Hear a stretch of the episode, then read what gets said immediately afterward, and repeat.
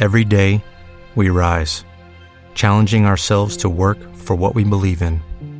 At U.S. Border Patrol, protecting our borders is more than a job, it's a calling. Agents answer the call, working together to keep our country and communities safe. If you are ready for a new mission, join U.S. Border Patrol and go beyond. Learn more at cbp.gov/careers.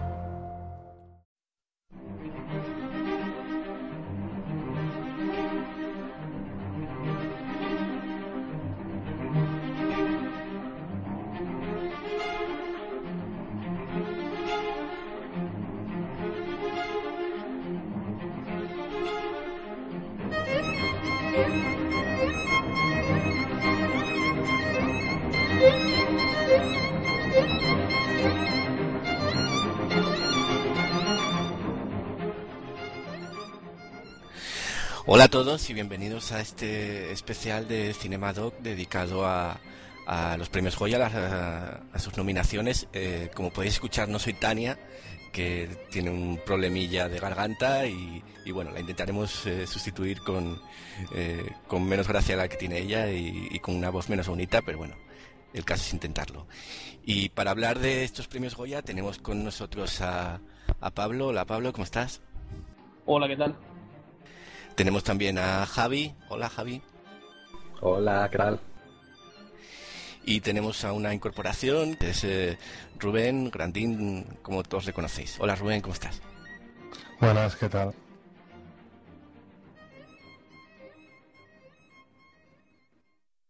Y nada, eh, simplemente empezar eh, con, una valoración global de, de, las nominaciones que hemos, hemos eh, conocido hoy. No sé qué os parece, si habéis es más o menos lo que os esperabais, ha habido alguna sorpresa. Pablo, si quieres empezar tú. bueno, pues sorpresa yo diría que ¿no? Sobre todo en el caso de Blackthorn, que nadie esperaba que las nominaciones. Y lo mismo pasa con Eva, ¿no? Una película bastante modesta que ha tenido hasta 12 nominaciones, ha tenido de hecho. No ha estado mejor película, pero sí que está en, en las técnicas, en, en, mejor director novel. Y bueno, ausencias pues también hemos tenido, ¿no? O sea, mientras duermes eh, tiene solamente una nominación. Y bueno, pues no sé. La verdad es que sorprendente en algunos casos, otros bastante típicos, como de la voz dormida, pero ya hablaremos de ello más, más largo y tendido. Muy bien, Rubén. No sé si, si tienes algo que aportar, aparte de lo que ha dicho, aparte de lo que ha dicho Pablo.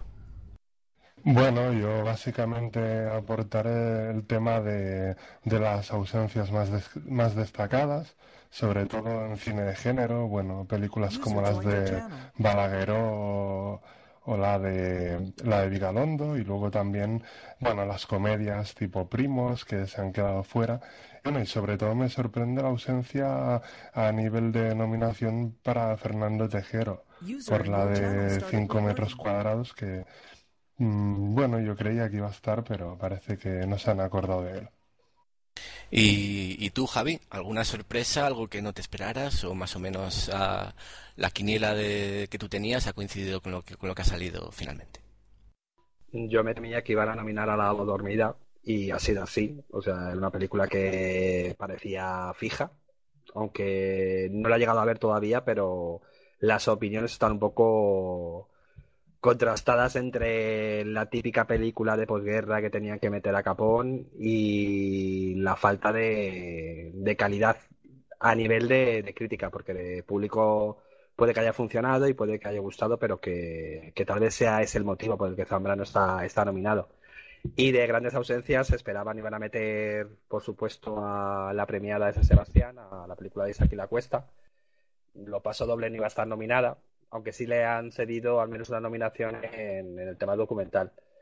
Y la de Mateo Gil, eh, tampoco he tenido oportunidad de verla, aunque la voy a ver en breve. Eh, puede que sea la sorpresa, porque todo el mundo se esperaba, sobre todo la presencia de, de Mientras duermes de, del director de Rec, que parecía que esta vez, ya con una película algo más seria y menos de, menos de género, iba a estar nominado. Y finalmente han decidido a Balaguero otra vez dejarle apartado.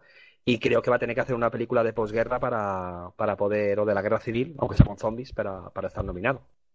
Yo es que eh, precisamente, eh, dando también ya mi punto de vista también y comentando lo que habéis dicho vosotros, eh, me llama la atención la, la presencia de, de Blackthorn en el sentido de, de, que alguien lo comentaba por ahí, de que no se suelen premiar películas de género, no suelen ser eh, lo más eh, lo que más suele gustar por la academia, que suele eh, tirar más por películas tipo de gama o ambientadas eh, en la guerra civil. Y en cambio Black Thor, pues bueno, eh, en fin, no deja de ser un western, ¿no? Entonces, no, no, sé si, si esta parte es la, la más sorprendente de, de, de, la nominación, ¿no? Que una película de género como, como un western sea la que está nominada.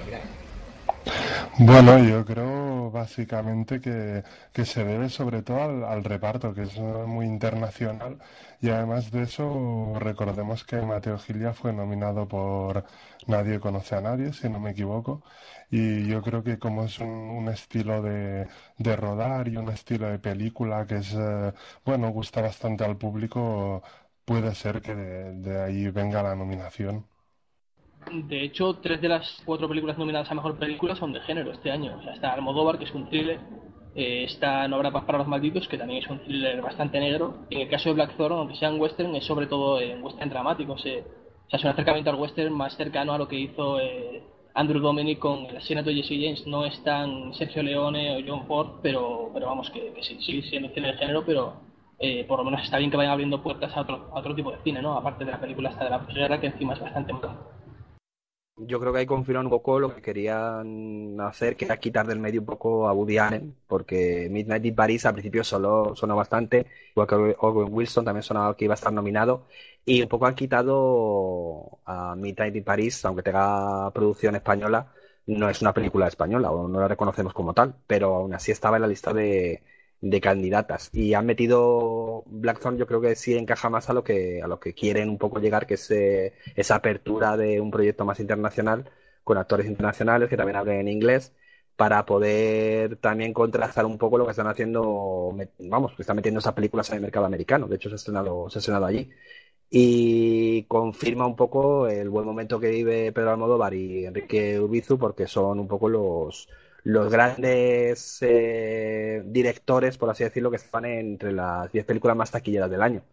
Salvando Fuga de Cerebros o Torrente 4, después ya venían La piel que habito y No habrá, paz, no habrá paz para los malvados. Es decir, que había ya cierto contraste de público crítica que, so, vamos, que solapa un poco lo que se está viendo en las nominaciones. Y este western sido un poco la sorpresa, porque todo el mundo pensaba que iban a meter la cuarta nominada, o dudaban entre Midnight y París, que finalmente ha sido declinada por la academia, y la gente pensaba que iban a apoyar a Balaguero, o a incluso meter a Mocha Mendariz con esa película tan intimista que ha tenido buenas críticas y repercusión, pero que no finalmente tampoco se ha visto nominada. Hombre, yo de lo que comentaba Pablo, mmm, es que eh, tampoco estoy muy de acuerdo en que, en que, en que la película de Almodóvar sea un thriller como tal. Quiero decir, es una película de Almodóvar. Eso, y luego es un thriller como cosa secundaria, ¿no? Y, bueno, parece que, que lo que ha servido esta película es para que para que la academia y, y, Almodóvar se reconcilien de esta especie de divorcio que tenían y, y, es una especie de reconciliación por todo lo grande, ¿no? Como cuando te reconcilias con la novia y la llevas a París o algo de esto. En fin, parece que, que, que vuelven a sentir un amor mutuo.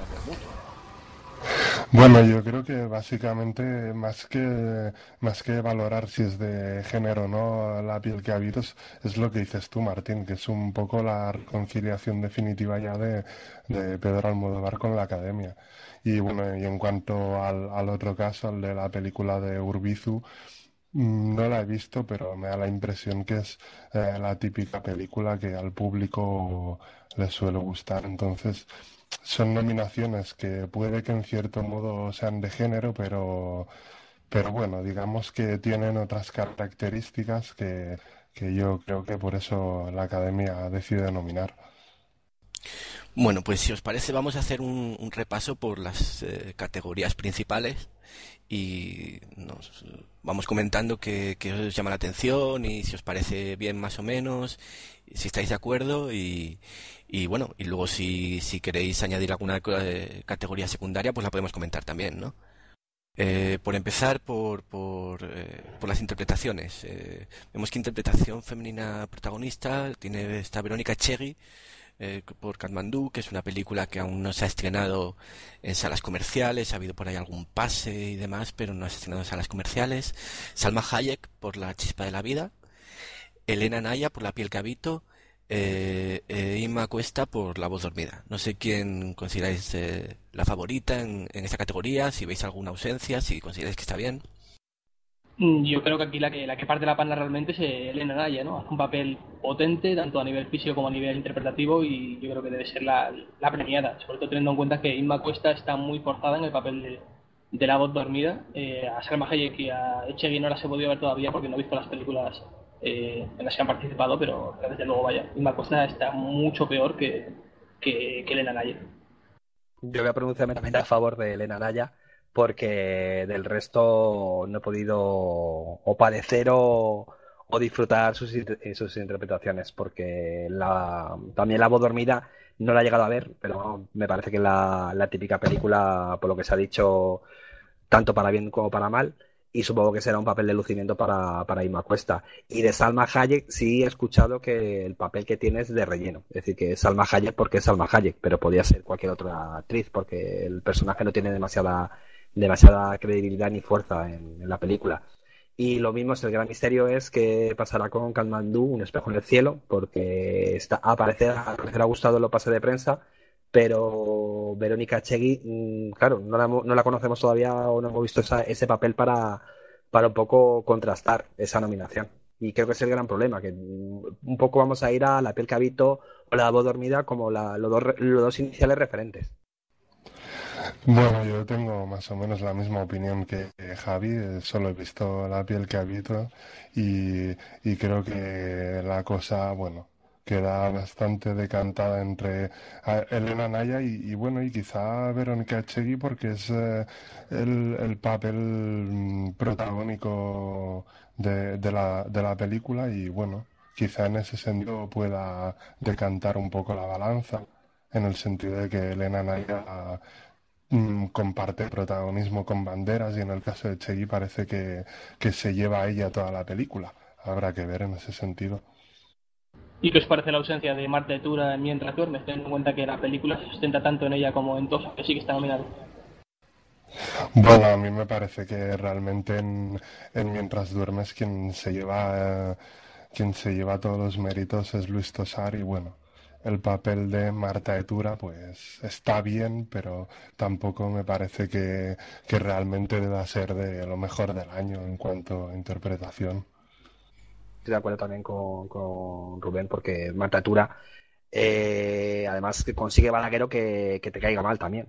Un poco como lo que, para un poco ponerte en el punto de vista de, de Seville protagonista y consigue que te caiga incluso mal en algunos momentos. Entonces, no sé si ese era, como ese era también el papel, no sé si hasta qué punto ahí eh, Marta Tura lo explota bien, lo explota mal y tal vez eh, la academia ha decidido que, que no le valía su, o no era lo suficiente para, para estar nominada. Sí, yo quería comentar que, que bueno, eh, espero ver el, el, el papel de, de, Verónica Cherry, que, que eh, las eh, anteriores películas de, que he visto de ella, pues en fin, no eran películas, eh, yo soy la Choni y demás, que, que bueno, parece que, que, en esta que es una actriz que, que aquí puede revelar realmente si es una si realmente tiene esa madera de actriz no si si si es una una chica a seguir o si bueno o si es eh, alguien que no que no va a marcar historia en el cine en el cine nacional. Sí Pablo decías. Eh, no, nada, solamente quería comentar que Marte Tura ganó el Oscar el año pasado a Mejor Actriz Secundaria por Zelda 211 y a mi juicio lo hacía bastante peor que, que esta. O sea, podrían haberla nominado por lo menos en actriz de reparto, aunque sea principal, como ha pasado con, con Michelle Jenner en, la película de, Armendario y tal.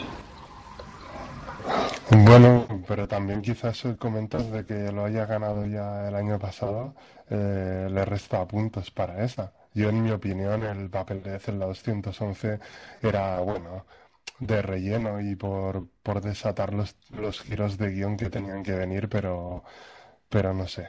Ni me viene un papel ni me viene el otro como para que sean de lo mejor del año. Bueno, pues si os parece pasamos a seguimos con, con eh, el tema de la interpretación, pero pasamos a la mejor interpretación masculina, que tenemos a Daniel Brühl por Eva, eh, Antonio Banderas por La piel cabito, eh, Luis Tosar por Mientras duermes y José Coronado por No habrá paz para los malvados. No sé si Luis Tosar os parece quizá, quizá el favorito en esta categoría junto con Banderas. Bueno, yo creo que el, mm, no he visto No habrá paz para los malvados, pero a mí me han hablado maravillas sobre el papel de José Coronado. Y bueno, y yo creo que la cosa estará repartida entre Tosar y Coronado, sin, sin haberla visto, claro, la de Coronado, eh, decantándose la balanza más hacia su favor. Tosar fue premiado también por um, eh, Celda 211. Eh, el papel de Banderas, bueno, es un buen papel, pero tampoco, digamos que tampoco me parece lo mejor del año. Y el de Brul no, no opino, no, no he visto Eva, así que no puedo decir nada al respecto. Pablo, Javi, ¿queréis opinar sobre esta categoría? Es que yo creo como está todo tan, eh, era todo tan previsible, es decir, eh, que metan a Brul por Eva, pues eh, sí lo, lo, hace bien también en la película, aunque está frío, un poco igual que el resto de personajes. Y Banderas también todo el mundo contaba que iba a estar por la, por la el No es protagonista, digo, perdona, no es el, por así decirlo, el verdadero candidato, porque todo el mundo va a divagar entre Luis Tosar y José Coronado. Puede que, creo que va a ser el, si, es, si se lo dan a Coronado sería el primer, el primer Goya, creo que le, que le dan. Creo, no, no, estoy seguro. Y en cambio Tosar ya ganó el año pasado, entonces eh, volver a ganar eh, sería un poco contraproducente. Puede que le deje, puede por eso que le deje un poco a Coronado ese hueco a, a esa votación un poco de los, de los académicos que voten aquí. Pero vamos, que en principio creo que todo el mundo va a enfocar que la votación está hacia Tosar o Coronado. Me gusta más Tosar que Coronado. sobre todo lo hace mucho muy bien mientras duermes. Es el primordial que lo haga, que, te creas ese papel y Tosar tiene la capacidad de, hacerlo. Coronado tiene un, se aprovecha de que le sirven un guion y un personaje a bandeja porque está pensado milimétricamente para ese lado canalla que tiene Coronado y lo explota muy bien y lo hace bien, pero ah, ya estamos diferenciando personaje y actor. Y ahí gana, desde luego, para mí Tosar. Yo estoy básicamente de acuerdo con, con, Javi, sobre todo en el caso de Daniel Brühl, que hace un papel eh, que está bien, pero es demasiado frío, como toda la película en general. Y bueno, pues sí, el, el Goya se irá para Tosar, casi seguro, para Coronado, porque ya le toca uno, ¿no? Después de tres colaboraciones con Urbitu en las que ha demostrado ser un actor cojonudo, yo creo que que aunque no sea el mejor papel que ha hecho con él, prefiero el de la Vía Mancha, creo que puede hacer algo bueno también. O sea, creo que merece el premio. Bueno, en, saltando de categorías, si no queréis comentar nada más, tenemos eh, la categoría de, de, guion, tanto original como adaptado, y yo creo que lo más destacable aquí puede ser la, la nominación de Midnight in Paris de Woody Allen, que, que, en fin, no sé si consideráis que sea justo que una película que solo es española en un porcentaje eh, residual eh, esté nominada en esta categoría.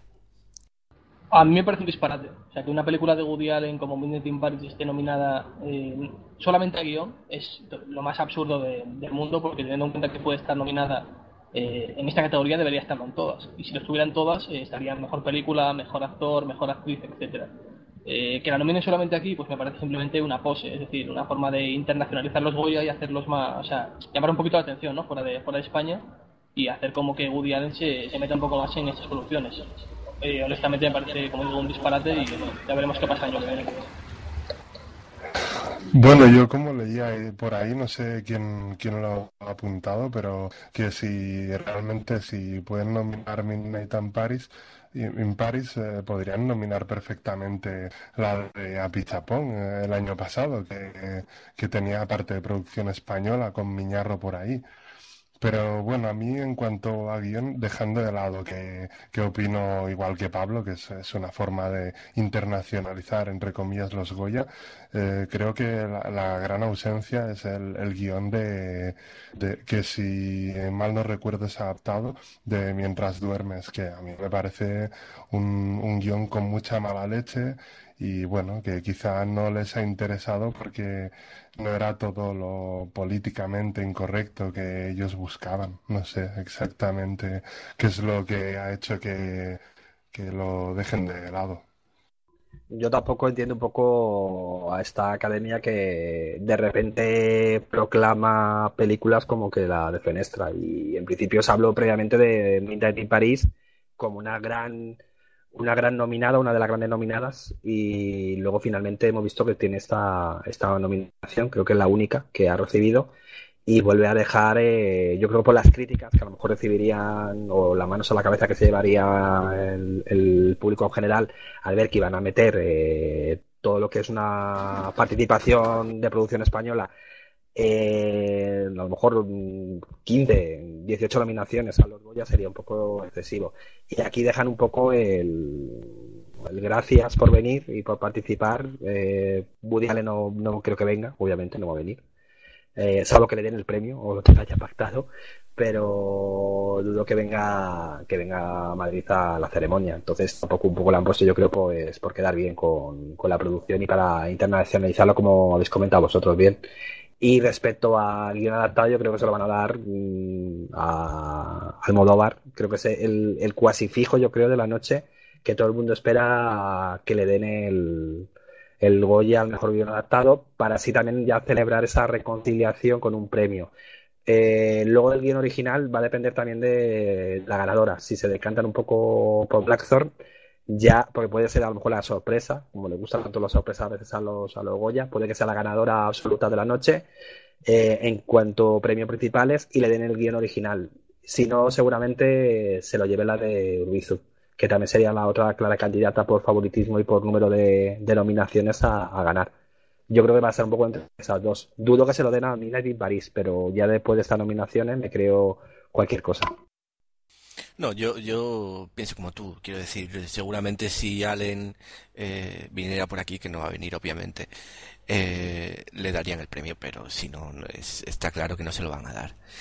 Y, y con respecto al resto de, de, las películas, me sorprende un poco la, eh, la presencia de Eva, que fue un guion que, quiero decir, la gente le llamaba la atención en cuanto a la película, en cuanto a efectos, en cuanto a producción y tal, pero, pero el guion eh, no es lo más destacado y también pienso que, que en cuanto a guion adaptado, eh, Almodóvar es uno de los fijos de la noche, así que escucharemos uno de sus larguísimos discursos eh, agradeciendo este premio, ¿no? Luego a ver si consigue, a ver si consigue más. Eh, luego, eh, siguiendo con los premios, tenemos el de Dirección Nobel, que no sé si aquí, eh, bueno, eh, consideráis que falta alguien y seguramente Pablo querrá decir algo sobre la presencia de, Eduardo Chapero Jackson por esa película Verbo. Eh, sí, yo quiero decir algo. Quiero agradecerle a Eduardo Chapero Jackson haber hecho Verbo, porque gracias a él yo creo que cualquier director novel eh, puede ahora saber cómo no hacer una primera película eh, creo que su nominación es simplemente impostada. Es un cortometrajista muy prestigioso, ha hecho ahora su primer largo, se le ha pegado en taquilla y lo que quieren es simplemente pues darle un pequeño impulso para que el tío siga haciendo su, su mierda, ¿no? Seguramente la, siguiente película que haga será sobre la guerra civil o sobre algo típico de España, no será sobre adolescentes, suicidas y rap. Pero, pero bueno, no, no puedo decir nada a favor de Verbo, para ser honesto, pero tampoco tengo nada en su contra, ¿no? Me quedé bien. Es un tío, eh, digamos, imaginativo y dark y eso siempre es algo a favor del cine español. Bueno, yo quería comentar un poco también sobre, yo creo que este, este premio recaerá básicamente o entre Quique Maillo, que es bueno uno de, de los que se supone que va a ser grandes valores de, del cine patrio salido de las CAC, si no me equivoco, o Mm, una posible remota sería la película esta de Maktub, que bueno, que a nivel de, de crítica le han dado por todos lados, pero a nivel de público sí que ha gustado. Es la típica película, bueno, eh, sensiblera y, y todo, todo ese asunto. Entonces, yo creo que el premio está, está bastante declinado hacia, hacia Eva, hacia el trabajo de Quique Mayo yo también un poco veo que, igual que comenta Granine, el Quique Mayo creo que tiene por, por Eva Goya el mejor director novel. De Verbo, como me han hablado tan mal del señor Chapero, me han hablado tan mal de, de Verbo que me da miedo verbear y verla porque me parece, vamos, por lo que me han contado, debe ser la mayor abominación de patria del año. Yo sí tuve la desgracia de seguir Martuz, de Paco Arango, eh, me parece que al final no ha funcionado tan bien como esperaban de ella en, taquilla, pero tenía todos los requisitos como un anuncio de unos grandes almacenes para, para funcionar, porque utilizaba todos los recursos más chabacanos, familiares y sensibleros para conseguir sacar una lágrima, una sonrisa. A mí no me convenció nada. Creo que también han metido a Goya también en el pack, eh, que me parece que es uno de sus peores papeles. Y Paulo Ortiz, no, he visto de tu ventana la mía, pero creo que es la nominación un poco para, para también un poco amortiguar un, poco lo nuevo, las nuevas generaciones festivaleras que están surgiendo y para ver si puede tener una oportunidad, porque parecen un poco nominaciones al, al uso, salvo que Maillo, que a lo mejor sí verdaderamente se la merece porque va teniendo buena repercusión a nivel crítico, pero del resto no se puede decir lo mismo. A lo mejor Pablo Ortiz, por tu ventana la mía, pero del resto ya os comento que no, no se puede decir lo mismo. Eh, bueno, yo también eh, aquí quiero acordarme de, aunque no sé si, creo que había dirigido un documental antes, eh, una película que hemos visto o que Javi ha visto hace poco, que es Las olas de Alberto Moraes, que, que igual no podía participar en este premio de dirección Nobel porque, porque como ya digo, creo que había dirigido un documental antes, aunque no sé si se llegó a estrenar en salas comerciales, pero bueno, me parece un, un nombre dentro de esta categoría de festivaleros, ¿eh? por ponerle un, una señal distintiva, eh, un nombre a, seguir, ¿no? Con cierto interés. Sí, yo además me lo quería comentar por el documental que había dirigido sobre, sobre Pasolín, entonces entiendo que, que ya había realizado su ópera prima, aunque sea en formato documental. No sé si, porque realmente esa es su primera película su primera película a nivel de ficción. Y sí debería estar, si tuviese la posibilidad, sí deberían haberle incluido, sobre todo por encima de Paco Arango, que no veo que, pinte mucho ahí, porque tampoco la película ha tenido una repercusión crítica notable. Y Verbo tampoco, es decir, no son películas que hayan gustado, pero, pero con la inversión que se ha realizado en ellas o o sobre todo eh, ese dinero invertido tienen que recuperarlo de alguna manera y, parecen un poco nominaciones a, incluidas. Eh, por eso dudo que metan más películas festivaleras como ha sido el caso de Pablo Ortiz. Pero si se mereciese una nominación el director de Las Solas, Alberto Moraes se la merecería, porque es un paso adelante en ese nuevo cine español que está surgiendo, que apunta hacia otro tipo de miradas y de direcciones y de patrones y sobre todo con un tema de, que habla de la posguerra, pero sobre otro tipo de posguerra y sobre otro tipo de, de situación muy, muy diferente y debería, si pudiera, estar nominado. Pero creo que por la, por la anterior película documental no era viable. Bueno, yo quería comentarnos lo que decía Javi, que sí, que sí han nominado eh, Maktub y Verbo, realmente ha sido por, por eso, porque no han funcionado como se esperaban en, taquilla y, y, ahora realmente tienen que buscar algún, alguna forma de, darle rédito a esas inversiones. Y en cuanto a Moraes, que lo mencionabais, eh, bueno, yo creo que hubiese sido una elección interesante, pero claro, está eso de de si ya dirigió un, largo documental, que yo, por cierto, tuve la ocasión de verlo y me pareció un trabajo bastante interesante, pero, pero la cuestión es, es esa. No sé si alguna vez se ha dado la excepción esta de nominar a alguien que ya había rodado un documental en largo antes o no, no lo sé, realmente. Mm, yo sí quiero recordar que la norma eran dos películas eh, para, entrar en director novel, o sea que habiendo estrenado el documental y esta película podría haber entrado perfectamente. Lo que dudo bastante es que los académicos lo hayan visto. Es una película que ha estado en festivales el año pasado, pero cuando se ha estrenado se va a estrenar ahora. Entonces, eh, igual ese ha sido el handicap que no ha tenido suficiente tiempo en, salas comerciales como para que para entrar, ¿no? Eh, bueno, en el caso de, de Jackson o de Kike Maillo, pues efectivamente están ahí simplemente por, eh, por darles un apoyo. En el caso de Quique Mayo ganará seguramente para que la SCAC se lleve un premio más a casa. Y lo de Paco ahora que comentabais, yo no he visto MacTube, ni ganas que tengo de verla, pero bueno, hay que comentar que es uno de los creadores de, series de televisión más, eh, iba a decir prestigiosos, pero no lo son.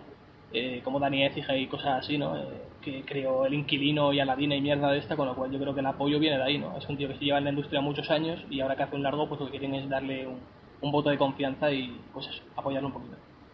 Bueno, pues eh, si os parece bien, pasamos a la siguiente categoría. Ya nos quedan solamente dos. Eh, estamos con mejor dirección, eh, que están nominados Mateo Gil por Blackthorn, Pedro Almodóvar por La piel cabito, Benito Zambrano por La voz dormida y Enrique Urbizu por No habrá paz para los malvados.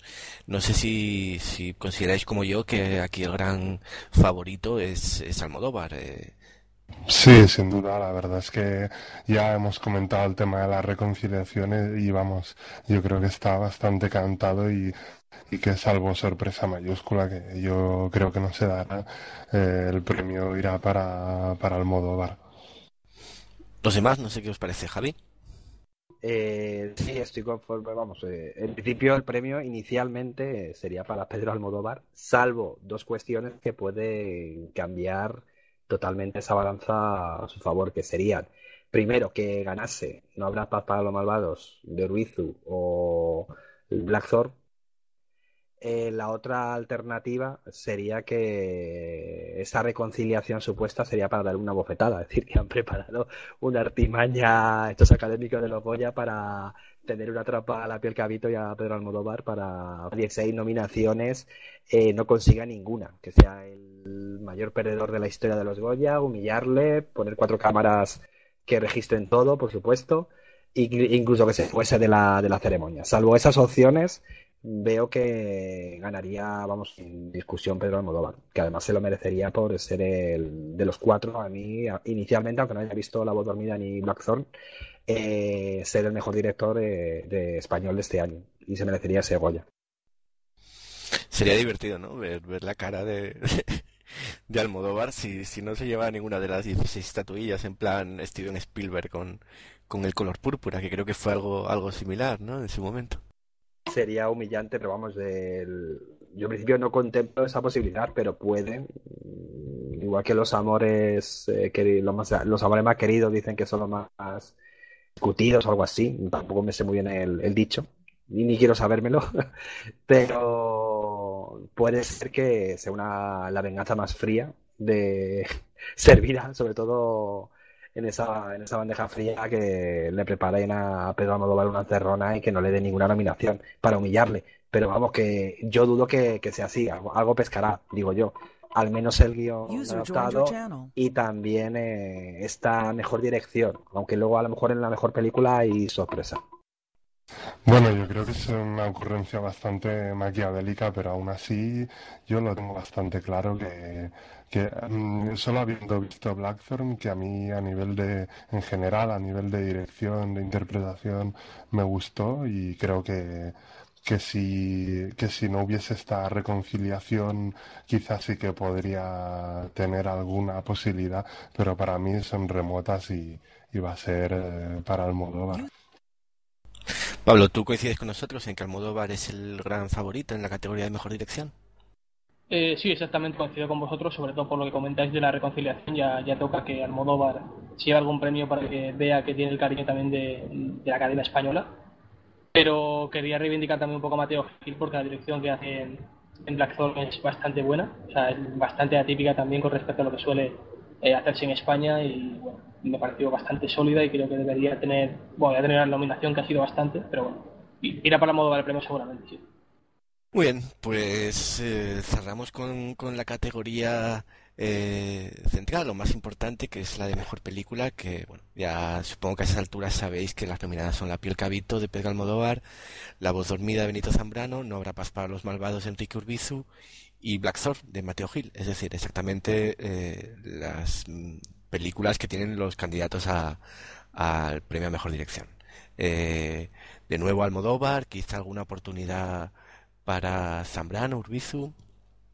Yo veo que seguramente, en principio, si todo lo que hemos hablado previamente se da forma, bueno, llega a una forma y llega a ese punto en el que van a decir el, eh, abren el sobre y van a decir el ganador de la mejor película, del Goya la mejor película española del, 2000, del 2011, eh, sería para La Piel Cabito. Eso sería lo, lo todo, vamos, lo idóneo y todo lo que el mundo, todo lo que en general piensa todo el mundo. Puede que haya sorpresas, es decir, que puede que este sea el año que reivindiquen a Urbizu o puede incluso que den el Goya Blackthorn, es decir, cualquier cosa es viable. Yo ya no me creo nada de los, de los Goya, porque pueden lo mismo un día reivindicarte que otro día darte una patada en el, culo.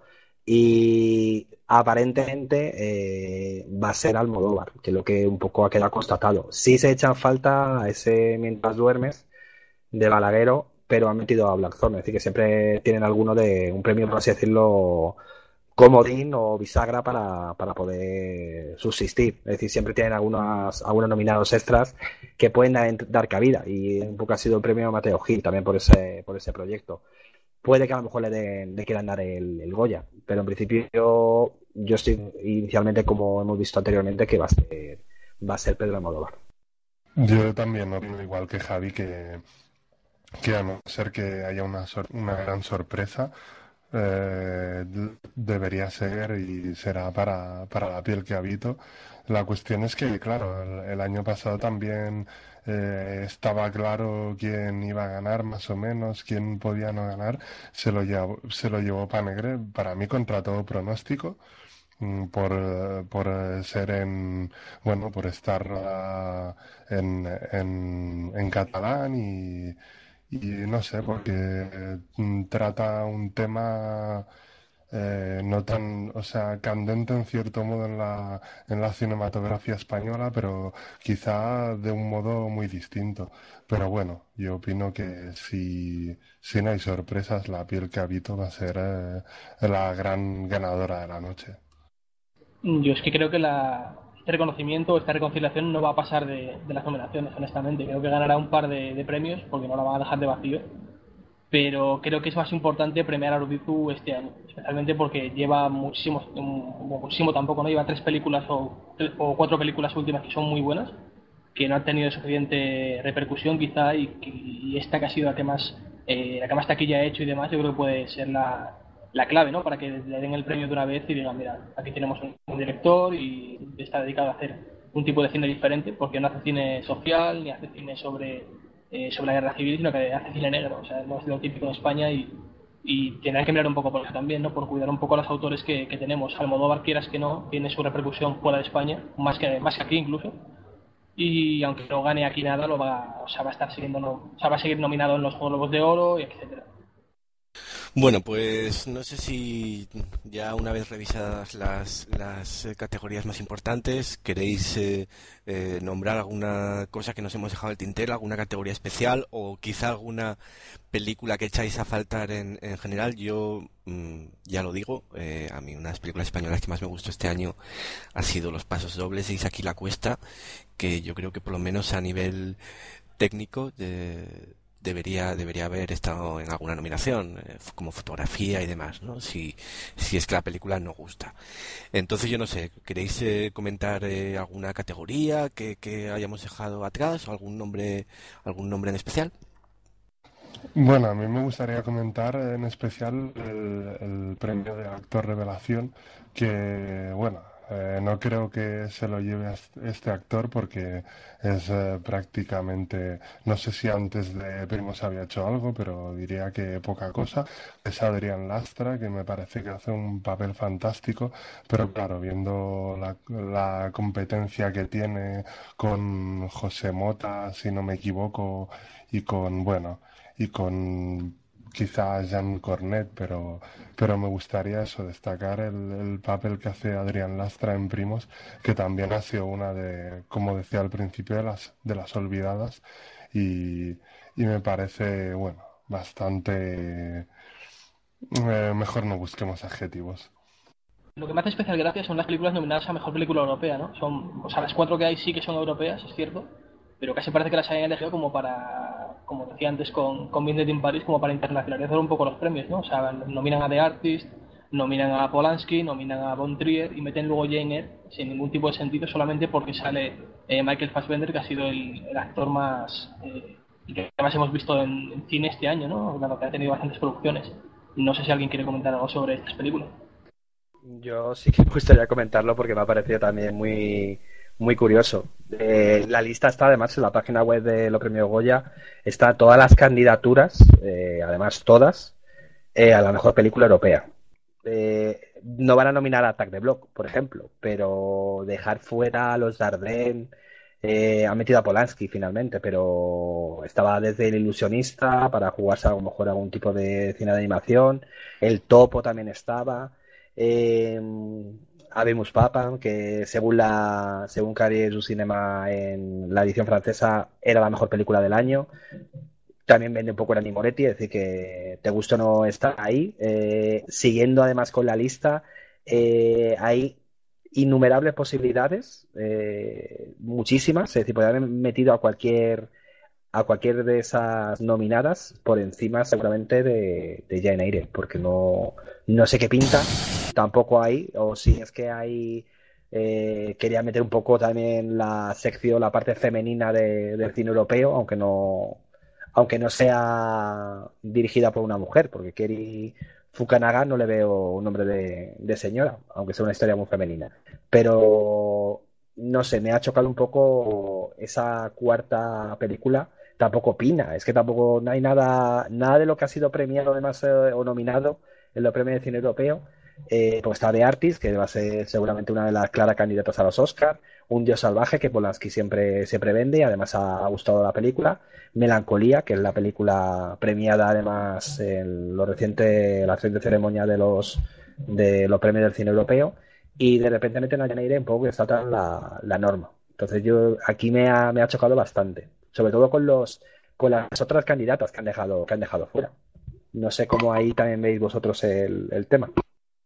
Sí, yo, yo también añado a esa lista a Kika Kaurismäki, ¿no? Que, que tenía ahí una película como El Havre y, y que seguramente es de mucha más repercusión que, que esta de Geneire, ¿no? Que, que, hombre, supongo que no podría estar nominada porque creo que no se ha llegado a estrenar en salas españolas, pero ya puestos a nominar esta especie de mundo victoriano y tal, eh, Cumbres Borrascosas me parece una opción me hubiera parecido una opción mucho más, más, más obvia, ¿no? Más, o más clara, eh, que ya se llevó algo en Venecia, aunque creo, repito, que no se ha llegado a estrenar en, en una sala española, igual por eso no, no se podía nominar. Aunque volvemos a decir que ha habido otras películas como Kathmandu que, que sin llegar a estrenarse también han sido nominadas. Perdón. En fin, que, que, que yo tampoco termino de entender esto Jeneire. Bueno, de todos modos, yo, yo, no sé si será por la presencia de Fassbender, pero me parece extraño porque, bueno, también ha hecho la de Cronenberg y, y luego también está Shane, que en principio sin estrenar no la podrían nominar, pero como está Kathmandu por ahí, pues, eh, y La Chispa de la Vida, por ejemplo, pues eh, a saber, a saber. Uh, bueno, Pablo, sí, sí, Pablo, ¿ibas a decir algo? Eh, no, sí, iba a decir que es curioso justamente lo, que comentaba eh, Rubén de Shane. Eh, es una película que ha estado estrenada en cines comerciales más tiempo que Kathmandu y La Chispa de la Vida, aunque sean festivales. Ha estado en Sebastián durante una semana entera, estaba en el Festival de Sevilla. Pero lamentablemente no es una película premiable, y mucho menos en, los Goya. Jane Eyre sí que entra dentro de esa categoría, o sea, que de época, con actores importantes, es de la BBC y alguna representación de Reino Unido tiene que haber siempre en estos premios, sobre todo teniendo en cuenta que hace dos tres años nominaron eh, absurdamente El Caballero Oscuro a Mejor Película Europea. La pusieron con la bandera británica, lo cual es una gilipollez enorme. Y bueno, en el caso de Cari Fukunaga este es mexicano, o sea que seguramente lo que están intentando es que el tío venga a España a rodar alguna basura y bueno, seguramente por eso está en la lista. Ojo, que creo que la película no está tan mal del todo, quiero decir, no es una película eh, desechable, ¿no? Una película basura, ni mucho menos, pero es una película que tampoco, que tampoco termina de llamar la atención. Si os quería preguntar eh, a ver si consideráis en alguna categoría eh, si algún premio tiene ya el nombre definido. Eh. Si alguno está, es, obvio que quién va a ser el ganador. Yo, por ejemplo, Pablo seguramente también estará de acuerdo conmigo. En el caso de animación, seguramente Arrugas tiene todas las papeletas, ¿no? Para, para llevarse este Goya. estoy totalmente de acuerdo, sí. El año pasado ganó Chico y Rita, una película bastante buena que no se había estrenado tampoco, curiosamente pero Arrugas, pues, eh, bueno, está en el mismo caso, ¿no? Se estrenó pero se estuvo en festivales en 2011, pero ha tenido bastante repercusión crítica y el cómic en el que se basa, pues, ha tenido un montón de premios y, bueno, yo creo que es la, opción perfecta, porque viendo las otras tres nominadas que son animación bastante pobrecilla y los guiones no parecen muy cuidados, pues, en fin, Arrugas se, se pone muy por encima. Otras categorías en las que veo al, al ganador bastante definido son la categoría de actriz revelación con Michelle Jenner. Eh, me parece muy, muy difícil que las otras lo hagan mejor que ella en esa película de Moncha David. Y quizá diría en película americana ganará eh, esta de Violeta Vargas, que está bastante bien. Es un biopic bastante. O sea, no es, un biopic al uso, sino que eh, es bastante original en cuanto al planteamiento y a la forma en la que está rodado. Y creo que tiene el premio bastante asegurado por, porque bueno, ha tenido bastante repercusión a nivel internacional, es la que envía Chile a los Oscars y los Goya son muy amigos de, hacer ese tipo de cosas, ¿no? Poner películas eh, de prestigio externo para, para, que ellos tengan algo también luego en el, en currículo. Yo también veo, bueno, veo ganador Arrugas por el sencillo motivo de que está nominada también a guion adaptado. Entonces, un poco ese guiño la hace cuasi ganadora absoluta de esa categoría. Tampoco luego ya son algo que te puedas fiar, es decir, no hay una ciencia exacta a veces. Yo entiendo que, por ejemplo, Eva va a ganar eh, los mejores efectos especiales. Dudo que se lo den a Intruder, que está um, incluida ahí un poco de relleno, porque creo que es la única categoría en la que está nominada, que puede ser alguna categoría técnica, y dudo que se la den a la piel que habitó no habrá paz para los malvados. Entonces yo veo a Eva también ganadora como, como mejores efectos especiales del año, y también igual a, a Michelle Jenner, eh, no he visto No tengas miedo, la quiero ver. Eh, la veré antes de que se celebre la, la, ceremonia, eso lo tengo claro, pero todo el mundo está de acuerdo en que ha sido la gran revelación, que la película funciona gracias tanto a la dirección de Armendariz como a la interpretación que, le da Michelle. Así que yo también les veo un poco los grandes así ganadores inicialmente de, de esas categorías. Creo que Pilar López Ayala está, está nominada también por, por, por Intruders. Sí, lo, sí además se ha recibido otra nominación. Entonces, me culpa, me callo, porque veo que también Intruders, que no, no ha convencido mucho, pero ha conseguido llevarse una, vamos, una nominación también a una categoría también de las denominadas importantes, aunque sea una, una nominación secundaria de reparto, pero también está, está nominada. Bueno, yo creo que aparte de lo que han añadido mis compañeros, eh, me gustaría que ganase Blackthorn en, fotografía y creo que podría ser una opción y aparte de eso, poco más que añadir. ¿eh? Bueno, pues nada, no sé si, si queréis decir algo más para cerrar este especial dedicado a los Goya. Yo sí quiero decir algo, además eh, una amiga cinéfila me lo ha comentado, que las nominaciones de esta mañana cuando las ha visto se ha quedado muy indignada porque cree que deberían haber nominado como mejor película al anuncio de Campo Frío, que un poco nos define nuestros valores y define un poco el, cine español en sí. Entonces eh, se echan falta esa nominación. Yo también no he visto el anuncio porque no lo había visto y porque no veo mucha tele con anuncios, por suerte. Y te he visto el anuncio de Campo Frío y no por hacer publicidad, pero que ese anuncio tan nostálgico se decía también, al menos una, una nominación o una nueva categoría en los, en los Goya. Que está rodado por, por Alex de la Iglesia, ¿no? Si, ¿no? si no me equivoco. Creo que sí, y con ya además está todo la plana mayor de, del humor patrio, entonces eh, este merecía a lo mejor una nominación especial o un premio al mejor anuncio. Hay festivales que premian a los anuncios, pero como anuncio curioso, además cine, cinematográfico, porque aparecen eh, grandes actores del panorama cómico patrio como Martes y Trece. Todo el mundo recuerda las películas de, Martes y Trece, aunque sea para mal. Y está también Santiago Segura, es decir, que, que, tiene su punto y es un homenaje a Gila. Entonces, eh, no sé, a nivel de, nominaciones, me parece, después de lo que han nominado en algunas categorías, no me parece que, que, meter, que meter ese anuncio estaría, estaría incluso bien estoy bastante de acuerdo contigo con el anuncio de Campo Frío. O sea, de la Iglesia, actores conocidos y cómicos muy importantes de este país, eh, mejores o peores, pero bueno, son importantes. Y no sé, los ANI, por ejemplo, nominan eh, tanto cortometrajes como anuncios como videoclips. O sea, tienen categorías para todo lo que es animación. En este caso, pues los Goya podrían hacer exactamente lo mismo. Y de hecho, me extraña muchísimo que no pongan una categoría de televisión, teniendo en cuenta que los Globos de Oro sí que lo hacen. Y, y bueno, yo creo que en España tenemos una televisión suficientemente buena eh, como para nominar a Águila Roja a 13 categorías y cosas así. Habría un duelo terrible ahí entre Hispania y el barco, ¿no? A ver quién, quién, quién conseguirá el mayor número de, nominaciones. Mejor guion estaría, estaría esa categoría competido entre esas dos series. Sí, pero que hagan las, si se hace algún tipo de disputa que sea en una piscina llena de barro por las intérpretes femeninas de, de estas series, de estas grandes series que han hecho este país como uno de los baluartes de la televisión internacional Y no sé cómo se llamarían. supongo si serán el equivalente a los semis, serían los Jemis o algo así, no sé. O los Chonis, eh, no sé. Sería algo, algo insigne a esa gran categoría, a esa gran televisión que tenemos. De todos modos, ahora les han un poco quisiesen sacar el tema de las series, porque con esta que ha hecho de, Crematorio el Plus, creo que, que sí ya lo tendrían un poco más claro, o no, quién sabe. La academia siempre está ahí para sorprendernos. Yo creo que Pirata se impondría a Crematorio. Es una, serie de época, con, unos, con un vestuario cuidado, ambientación, eh, Oscar Jaenada, Pilar Rubio a mejor hacer revelación. Eh, o sea, Crematorio no lo tendría tan fácil este año. Eh, pero bueno, tenemos premios de televisión, ¿no? Creo que los CP de oro siguen dando, no, estoy seguro. Eh, los Simpsons siempre lleva la mejor serie extranjera, eso es, así. Y bueno, como ausencias, quería comentar una cosa que se me ha olvidado antes: eh, Torrente 4, que ha sido la película más taquillada de, España, en la cine español, que no ha tenido ni una nominación, ni siquiera a nivel técnico, siendo la, primera película española en 3D, eh, con un 3D, o sea, rodada en 3D de verdad, ¿no? Como Avatar, no, no postproducida después. Y, por supuesto Copito de Nieve. En fin, no está ni siquiera en película de animación, ni siquiera en actriz revelación para el Zapataki por su gran papel. Y me parece muy injusto. Eh, bueno, como mínimo podemos estar contentos de que hayan dejado a ese vividor que es Kiko Rivera de lado. Ahora lo que yo creo que, que algunos estarán un poco decepcionados es que el Langui, que no sé si está en la previa de hecho, eh, no haya estado nominado. ¿eh?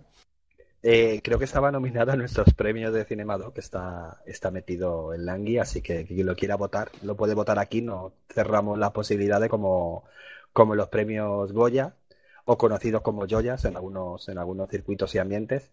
Eh, se ha echado en falta tanto a Kiko Rivera que todo el mundo ha tuiteado esta mañana, yo creo lo mismo, que era una pérdida terrible para el cine español, que Kiko Rivera eh, también conocido como Green, artísticamente, no estaba nominado a esa categoría especial para él idónea, que era Mejor Actor Revelación. Yo lo veo un insulto, sobre todo para esa gran película de gran calidad y de que ha llevado el alma humana a los niveles del etéreo más insinuante y metafórico posible, eh, llamada Torrente 4, Lethal Crisis, eh, una gran película que muestra cómo está España y por qué seguramente no salgamos de la crisis hasta el 2140.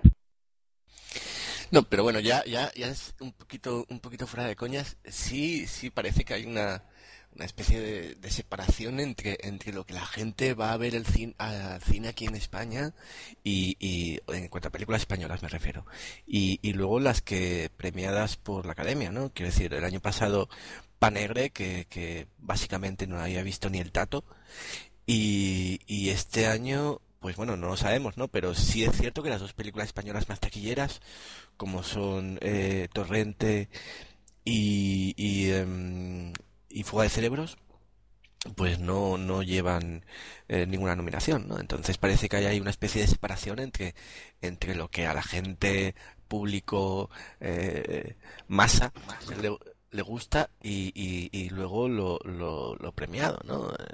Eh, está, hablaba Pablo de, de, de 3D, ¿no? Tampoco está de XP3D o como se llame, ¿no? Pues, pues, en fin que parece que las películas más taquilleras no, no, no gustan a la academia, o que las películas que gustan a la academia no gustan al público. Hombre, es que yo creo que también tiene que haber cierto filtro, ¿no? O sea, una cosa es meter eh, eh Mactub o está La voz dormida, bueno, las típicas películas eh, sensibleras, como, bueno, el colmo ya creo que fue Camino, pero bueno, las típicas películas que al, gran público eh, pueden gustar y pueden aplaudir, y otra cosa es poner mm, los brillos de medio pelo que, que se ruedan. Pues por eso, porque tienen, tienen su audiencia y porque de algún sitio tienen que sacar pasta, digo yo. No, pero es que lo de este año es muy curioso porque en años anteriores, por ejemplo, películas como A la Triste o El laberinto del fauno, Camino, etcétera, sí han estado por lo menos nominadas. En el caso de Camino incluso fue ganador. Eh, pero con Panegre el año pasado hace un par de ellos con La Soledad, lo que parece que está haciendo la Academia es eh, darle una segunda oportunidad a películas más pequeñitas y incluso enviándolas a los Oscars de forma suicida, lo cual me parece pues, una posición bastante loable, pero estúpida porque la Academia Española no es la Academia Francesa ni la Academia... O sea, no tiene el prestigio de una academia de verdad, o sea, simplemente puesto que hacen expose y dado que hacen pose, lo menos que podrían hacer es meter Torrente 4, aunque sean nominaciones técnicas, ¿no? Quizá las películas más taquilleras americanas. Eh, está Harry Potter, pero Harry Potter, las cenizas, no sé cómo la tradujeron aquí al final. La ceniza de la muerte 2, o como se llamase, ahora mismo no me sale el nombre. Eh, se ha gustado a la crítica, es decir, que aparte de ser una película muy taquillera, se ha gustado a la crítica internacional, sobre todo a la americana. Eh, que luego este Transformers, que luego este Crepúsculo Amanecer parte 1 eh, resacó en La Vegas 2 o Pirata del Caribe 4, pues es normal. Eh, pero esas películas luego siempre son recompensadas. A nadie le va a extrañar que Transformers esté nominada a un premio técnico. Es decir, siempre son recompensadas con nominaciones técnicas. Porque se nota que se han gastado dinero en algo. Torrente 4, lamentablemente, yo no veo dónde se ha gastado el dinero. Porque veo mucho cameo, veo algunas persecuciones pero como película de acción espectacular está años luz de esas taxis que hacían en Francia o películas de también de, esa índole que se hace muy frecuentemente en Francia. Entonces yo le veo años luz. Y por eso yo creo que a lo mejor no han querido nominarla, como se han espantado un poco de, esa mala calidad, de esa mala prensa que tiene Torrente 4 con el tema de los famoseos. No vaya a ser que vaya a ver en Esteban a, la gala de los Goya y empañe todo, aunque el año pasado invitaron sin invitación a Jimmy Jump. Entonces no sé cómo va a quedar esa, esa gala final, pero han querido un poco apartar eh, a Torrente. Como que no queremos nada de, de, esa película, aunque sea la que le saca los, los, los trastos prácticamente, porque es la que más ha recaudado. Sí quiero comentar de taquilla que las que más ha, lo, lo comentaba antes, eh, de las 10 películas más taquilleras españolas, eh, aunque tengamos Torrente 4 y Fuga de Cerebros 2 en la primera posición, luego viene Midnight in Paris, luego viene La piel cabito, luego viene de No habrá para los malvados, es decir que eh, estas dos películas ya han tenido buena taquilla y si lo comentáis vosotros, esa teoría conspiratoria que se está dando realidad en las últimas ceremonias, puede que de esta manera a lo mejor si ha funcionado medianamente bien eh, la película de Zambrano apuesten por Mateo Gil para darle esa segunda oportunidad. Aunque ya está en DVD, creo, que ya estaba editada recientemente en DVD. Entonces no entiendo tampoco esa oportunidad que le puedan dar, porque no la van a reestrenar en salas de cine.